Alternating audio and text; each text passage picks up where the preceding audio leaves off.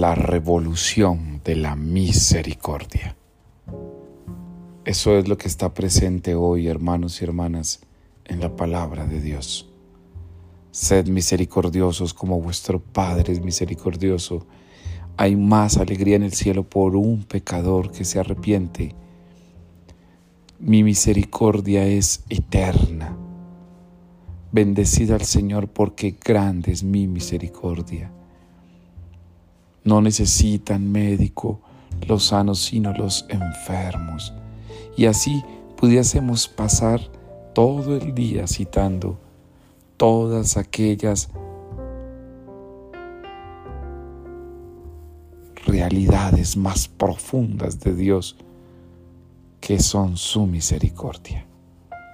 Pues bueno, no me queda otra cosa que decirles que disfruten la misericordia de Dios gócense en la misericordia de Jesús, sean y siéntanse siempre los hijos pródigos para que puedan ser recibidos por el Padre de la misericordia.